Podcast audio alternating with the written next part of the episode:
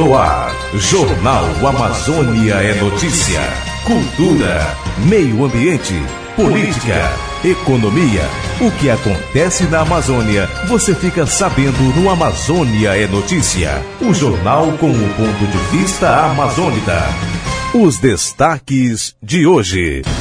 Seca deixa nove municípios de Roraima em situação de emergência. Casos de febre Europost disparam no Amazonas. Comissão de Enfrentamento à Violência no Campo promove atividade no Maranhão. E Santarém cedia encontro de bispos do Regional Norte 2. Jornal Amazônia é Notícia. É notícia. notícia.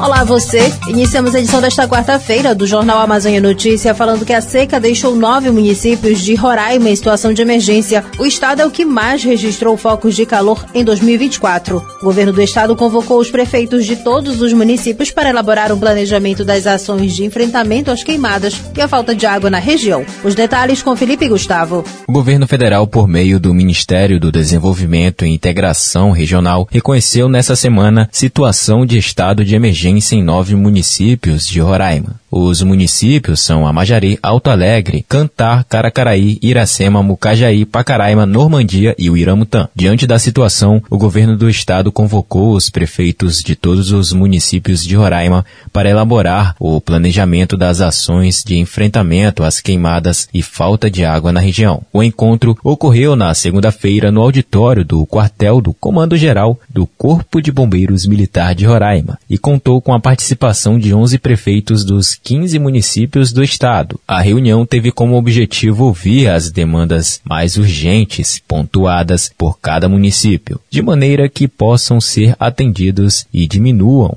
os efeitos da estiagem que atinge todo o estado. O governador de Roraima, Antônio Denário, disse que é importante que cada prefeitura e Defesa Civil Municipal, junto ao governo, façam um plano dos atendimentos de todos que precisam. Todas as políticas públicas para enfrentamento da seca e estiagem, dentro das possibilidades do governo, serão atendidas. É muito importante também que cada prefeitura que decretou estado de emergência que faça o seu plano para atendimento à população junto ao governo do estado e junto ao governo federal. E nessa segunda-feira em Brasília, o ministro da Integração Regional, Valdez Góes anunciou o reconhecimento da situação de estado de emergência em nove municípios de Roraima e anunciou uma força-tarefa do governo federal para auxiliar na resposta sobre a seca atribuída aos efeitos do fenômeno El Ninho. Como medidas mais urgentes, o governo autorizou a entrega de 25 mil cestas básicas, escavação de poços artesianos com água potável para atender as comunidades e bebedouros de animais. Por isso, os municípios terão apoio de máquinas com 10 equipes de patrulha mecanizadas. O prefeito do município de Cantar, André Castro, destacou a importância dessa parceria com o governo para o enfrentamento da estiagem no município. Algumas ações já vão ser adotadas, nós vamos ter ações de patrulha mecanizadas em vários bebedouros, nós vamos ter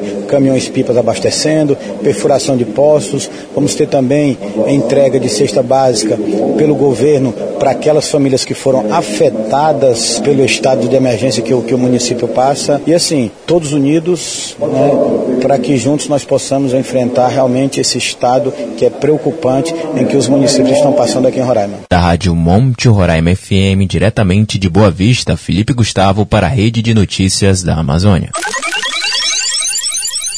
E casos da febre Europost dispararam no Amazonas. Os dados são referentes aos primeiros meses de 2024. Orestes Litaif traz as informações. Os dados divulgados pela Fundação de Vigilância em Saúde apontam uma alta no número de diagnósticos de febre Europost no Amazonas. Somente nos dois primeiros meses do ano já foram confirmados mais de 1.300 casos da doença. Isso é quase o triplo dos casos registrados em todo o ano passado. Segundo a FVS, é o maior surto da doença em 40 anos aqui no estado. O servidor público Pedro Tavares foi um dos infectados pela febre Europost esse ano e descreve o avanço da doença. Foi fazer o teste lá na vigilância, aí deu positivo. Eu passei muito mal mesmo, não, não almoçava, não comia nada. Eu perdi, principalmente 4 quilos eu perdi rapidinho. Hein? Na capital amazonense, aumentou o número de pessoas que procuraram as unidades de saúde com sintomas da febre oropush,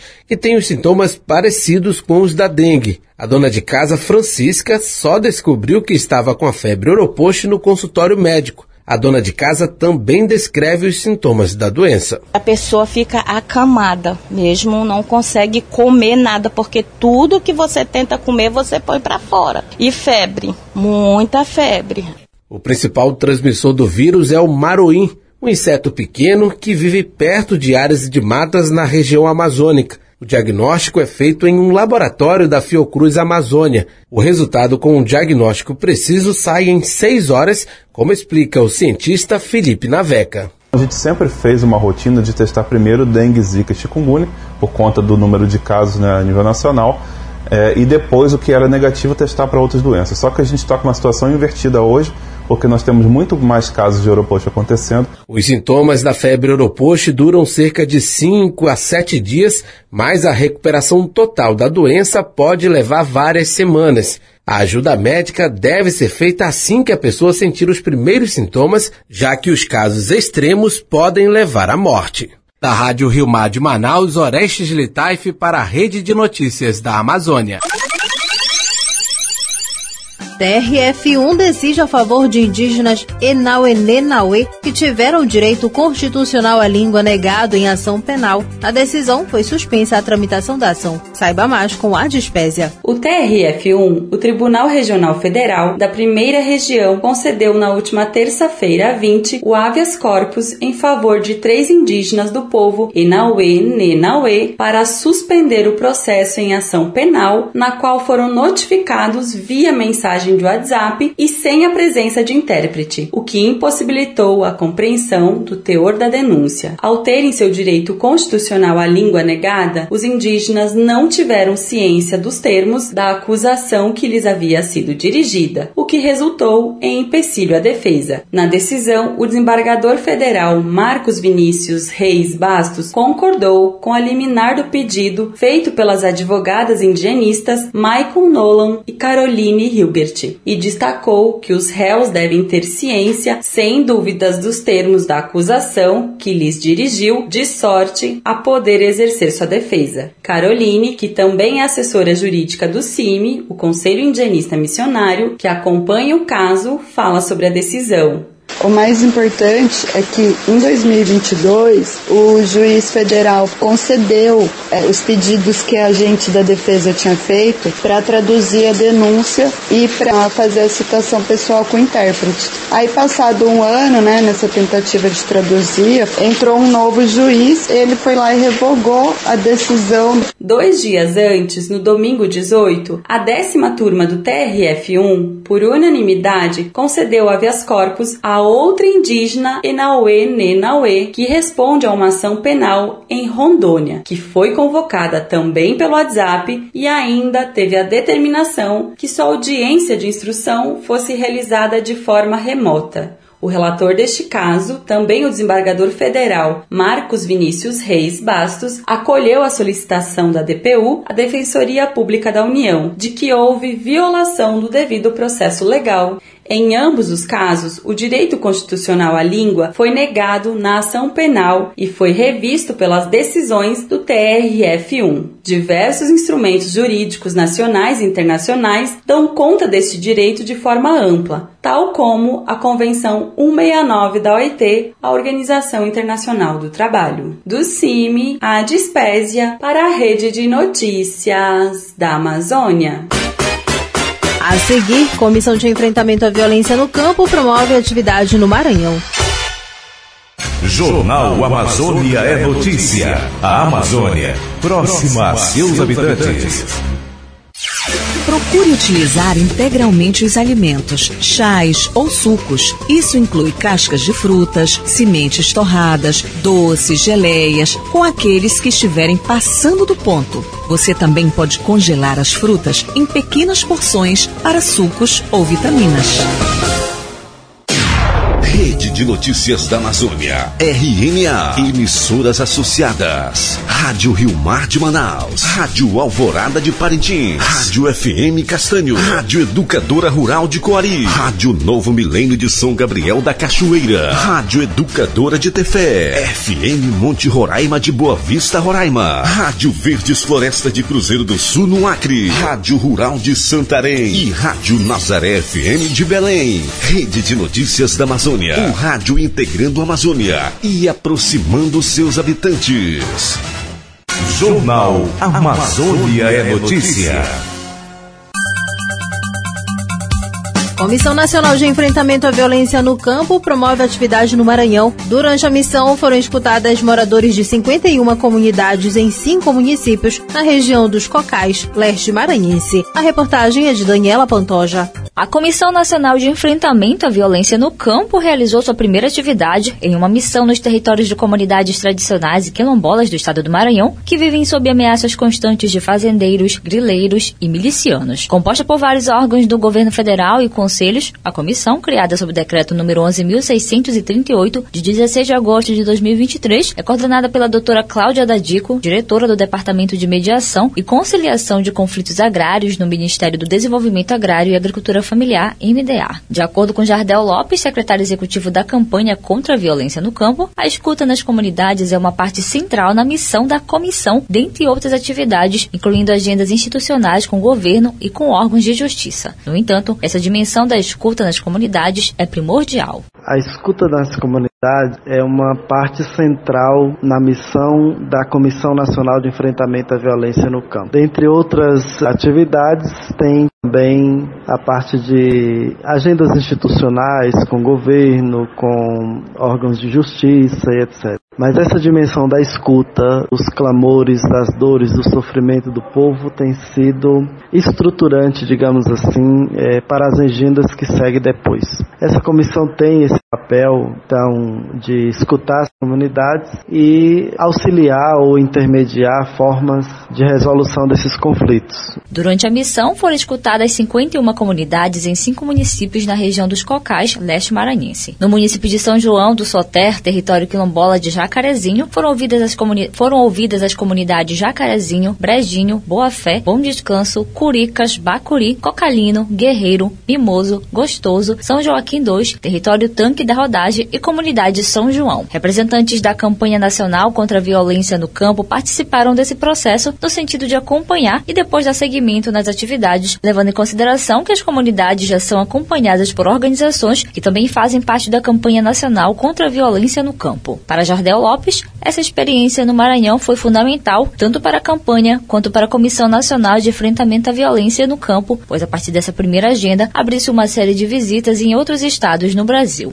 E a campanha nacional contra a violência no campo, ela participou desse processo da missão de modo a acompanhar para depois dar seguimento, visto que as comunidades são acompanhadas por organizações que também fazem parte da campanha nacional contra a violência no campo. Então, por um lado, a gente acompanha essa comissão, discute com essa comissão os casos de violência no campo. Por outro lado, lá nas bases, as instituições que aderiram ou que são parceiras da campanha desenvolvem trabalho direto com essas comunidades. E essa experiência no Maranhão foi fundamental, tanto para a campanha quanto para a Comissão Nacional de Enfrentamento à Violência no Campo, que com essa primeira agenda abre uma série de outras visitas é, e outras missões que terão em outros estados no Brasil. Nas escutas, as comunidades apresentaram suas demandas, que envolvem desde o direito à titulação de suas terras até a proteção das pessoas e da natureza. Também denunciaram fortemente a Secretaria Estadual de Meio Ambiente acima do governo do Maranhão, que concede licença ambiental regularmente para grileiros desmatarem. De Santarém, no Pará, Daniela Pantoja para a Rede de Notícias da Amazônia.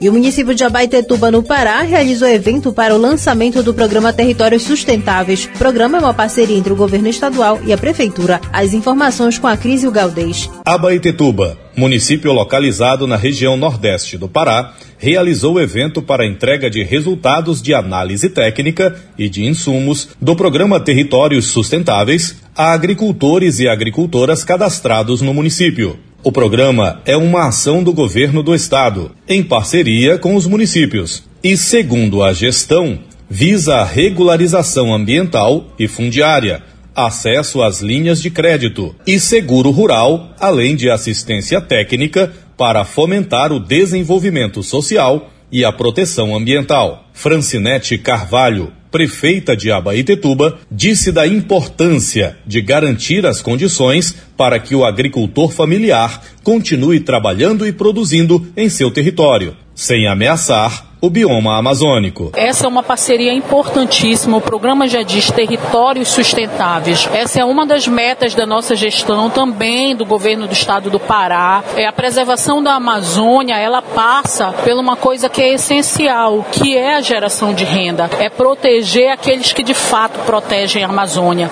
São as pessoas que vivem é, nas ilhas de Abaetetuba, por exemplo, os nossos ribeirinhos, que vivem nas comunidades quilombolas, que temos muitas comunidades comunidades quilombolas no estado do Pará. São essas pessoas que são os verdadeiros guardiões e guardiãs da Amazônia. Mas para isso elas precisam ter o seu sustento garantido, sempre valorizando a floresta em pé. No município, o programa Territórios Sustentáveis alcança 27 comunidades, 30 agricultores quilombolas, 30 ribeirinhos e 100 agricultores de terra firme. Neste universo, várias agricultoras foram contempladas, destacou a prefeita. Entre os objetivos de desenvolvimento sustentáveis assinados por líderes do mundo inteiro está o compromisso com algumas metas, entre elas a igualdade de gênero, é o trabalho digno, o combate à fome e à miséria. E nós sabemos que, lamentavelmente, nos países mais pobres, e inclusive no Brasil, ainda são as mulheres as maiores vítimas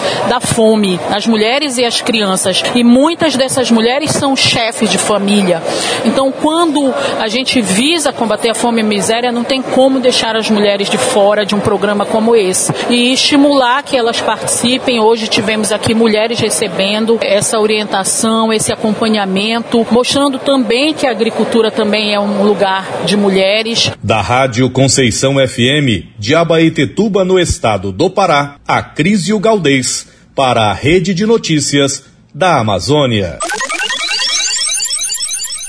E ainda falando do Pará, mas agora sobre desperdício de alimentos no município de Santarém, entre o descarte e a esperança. Acompanhe na reportagem de Liege Costa o retrato desafiador, mas com ações promissoras para um futuro mais sustentável no município. A Amazônia, apesar de ser uma região rica em alimentos como frutas exóticas, peixes e vegetais, uma parte considerável da produção é perdida antes de chegar aos consumidores. Isso acontece devido a uma série de razões, incluindo a falta de infraestrutura de transporte, condições climáticas adversas e práticas inadequadas de manejo, como explica José Sebastião, presidente da Associação dos Produtores Rurais de Santarém, a.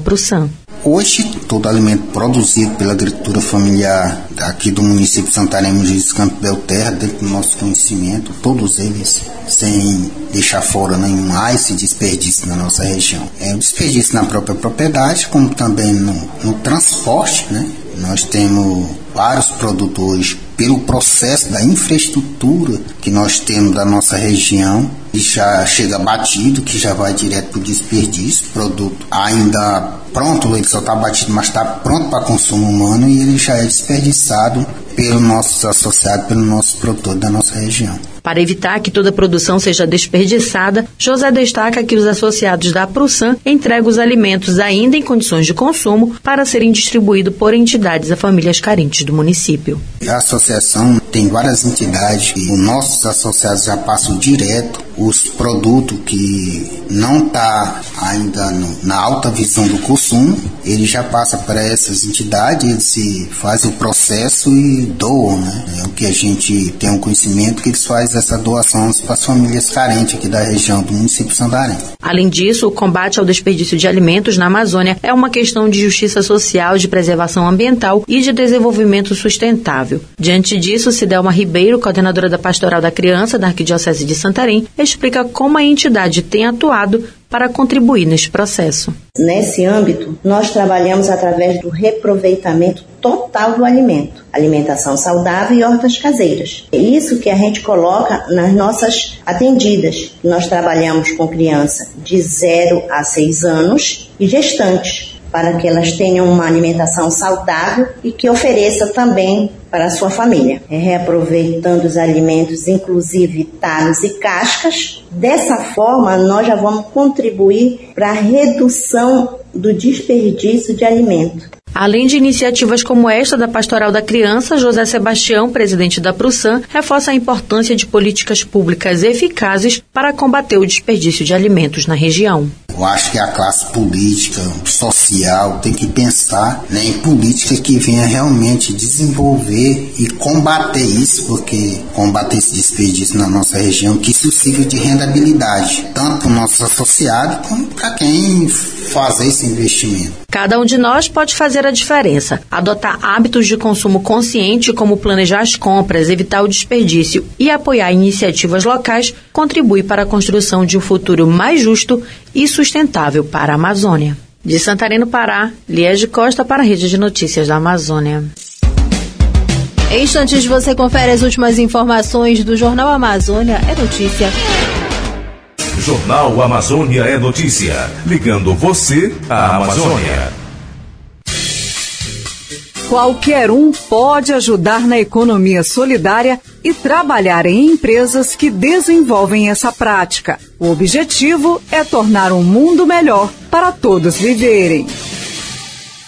Rede de Notícias da Amazônia, contribuindo para a formação humana e cristã e uma Amazônia respeitada em seu ecossistema. Jornal Amazônia é notícia. A Amazônia próxima a seus habitantes. Censo Escolar entra na fase de conclusão da coleta de dados no Careiro. A coleta segue até dia 11 de março. Confira com Anderleia Oliveira. A coordenação do Censo Escolar está acompanhando de perto as etapas desta pesquisa que impacta diretamente no desenvolvimento de políticas públicas e das necessidades educacionais. A coleta de dados é importante para que seja analisada toda a estrutura educacional e reflete na distribuição orçamentária. O responsável técnico por coordenar o censo educacional no Careiro, Antônio Sérgio, explica que o processo começa na matrícula inicial antecedendo a pesquisa. Tem todo um trabalho que antecede aí a questão do censo escolar, até você é, iniciar ali as informações dentro do sistema. É, na matrícula inicial, né, deve ser feito todo um trabalho é, de verificação da questão do alunado aí. Então, para quem não conhece aí o, o censo escolar, é uma pesquisa estatística. Tem o objetivo de buscar é, melhorias e verificar o que está ali correto, o que está indo bem, para que tudo possa ocorrer é, da melhor maneira possível. Sérgio ressalta ainda que a pesquisa começa em um ano e só finaliza no ano subsequente. Inicia num ano e fecha no outro. Inclusive, nós estamos no modo de situação do aluno, é, que ele começou agora do dia 1 de, de fevereiro e vai finalizar essa, essa, essa coleta desses dados no dia 11 de março. E essa, esse início ele é feito é, diretamente pelo o, o gestor ou pelo a pessoa que está lá na escola responsável pelo censo escolar. Nesta etapa inicial, as secretarias escolares atuam estrategicamente alimentando os dados dos alunos. Da Rádio Castanho FM no Careiro Amazonas, Anderlei Oliveira, para a Rede de Notícias da Amazônia. Bispos da Diocese de Bragança participam de assembleia em Santarém. Saiba mais com o J Bahia. A Assembleia Ordinária Semestral do Conselho Episcopal do Regional Norte 2 Concer 2024 foi iniciada na noite desta terça-feira com a realização da Santa Missa na Catedral Metropolitana de Nossa Senhora da Conceição, presidida por Dom José Maria Chaves dos Reis, bispo da Diocese de Abaitetuba, e concelebrada pelos bispos do Regional Norte 2 presentes em Santarém. Durante sua homilia, Dom José dos Reis se lembrou do tempo em que estudou no seminário e dos bispos já falecidos, hoje sepultados na catedral onde se realizava a celebração eucarística. Ao final, o presidente do Regional Norte 2, Dom Irineu Roman, falou sobre o primeiro dia do Concer, destacando a partilha dos bispos sobre a realidade das arquidioceses, dioceses e prelazias. O bispo coadjuntor da Diocese de Bragança Pará destacou alguns pontos que serão tratados durante a Assembleia o conselho permanente da CNBB, alguma informação sobre essa reunião, o encontro do secretário dos bispos né, com a CNBB. Vamos falar sobre o jubileu né, de 2025, vai se realizar no próximo ano. Vai ser tratado um assunto muito importante, que é o curso de mestrado em Direito Canônico, é, que acontecerá na Faculdade Católica de Belém. Há alguma informação sobre a, a missão jovem que aconteceu também em Macapá, além de outros assuntos como a proteção da infância de pessoas vulneráveis, sobre a Comissão Justiça e Paz, a Comissão Regional da Amazônia. Vamos falar também sobre a participação da igreja no COP30, como nós, bispos, como igreja, nós vamos participar é, desse evento tão significativo em nível mundial. E depois as outras coisas serão mais tratadas, questões de ordem prática, comunicações e as atividades que o regional é, realiza na nossa Amazônia. Com a contribuição de Acom Pascom CNBB Norte 2 e Ascom Pascom Arquidiocese de Santarém, da Rádio Rosário FM de Bragança do Pará, J Bahia, para a Rede de Notícias da Amazônia. Agora você acompanha o editorial com o padre Gutenberg Feitosa, da Rádio Educadora do Maranhão. Editorial. Saudações a você, amigo ouvinte e seguidor das rádios que integram a rede de notícias da Amazônia, a RNA. Nesse editorial, neste comentário radiofônico, venho falar de um tema próprio, desse tempo litúrgico que vivemos enquanto igreja, igreja missionária na Amazônia, que é o tempo da Quaresma. O tempo da Quaresma é um tempo forte para nos prepararmos bem para celebrarmos os dias fortes e decisivos da vida, paixão e morte de nosso Senhor Jesus Cristo, sobretudo a sua aguardada ressurreição. Então, quaresma é tempo de preparar e de buscar vida nova. E é o que queremos também para nossos povos, nossas realidades amazônicas, no contexto em que nossas rádios estão inseridas, no contexto onde você, ouvinte, alcança, recebe a nossa transmissão. Bom, tempo de quaresma é tempo de conversão. E uma das coisas fundamentais que eu trago para você é uma reflexão sobre a vida espiritual. Na verdade, para nós que temos fé em Jesus, que somos seguidores dele, membros da sua comunidade, da sua igreja, a vida espiritual não é uma parte da vida comum. Faz parte da nossa concretude humana. Nós somos seres espirituais. Não só de pão vive o homem, mas de toda a palavra que sai da boca de Deus, disse nosso Senhor no episódio das tentações no deserto. Buscar vida espiritual é também buscar nos qualificarmos para as lutas e empenhos missionários, lutas e empenhos em prol de mais vida, mais justiça e mais fraternidade. E aqui aproveito para citar a campanha da Fraternidade 2024, Fraternidade e Amizade Social. Vós sois todos irmãos e irmãs.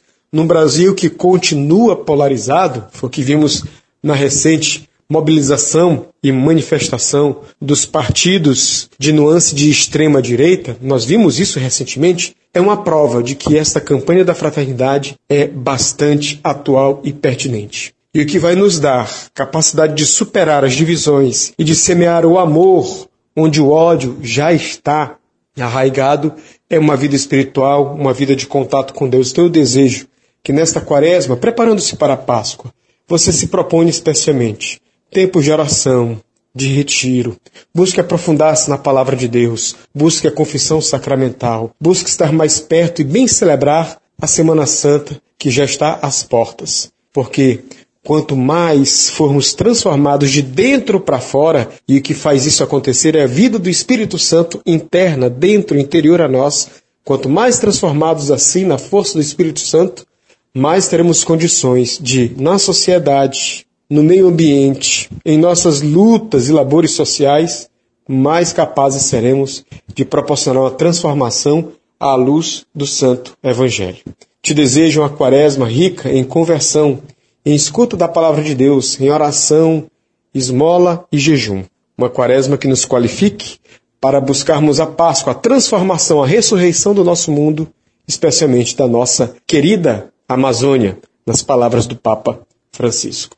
A você meu abraço, a você minha bênção, uma santa e abençoada quaresma. Querido ouvinte seguidor, a você o meu abraço, a você a minha bênção.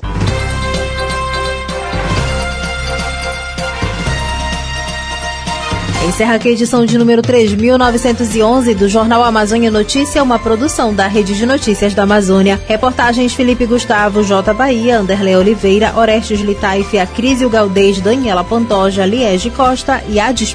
Edição da Leuso Menezes. Produção e a apresentação Jéssica Santos. O Jornal Amazônia Notícia volta na quinta-feira. Essas e outras informações você pode conferir acessando o nosso site rededenoticiasdaamazônia.com.br. A você uma boa noite.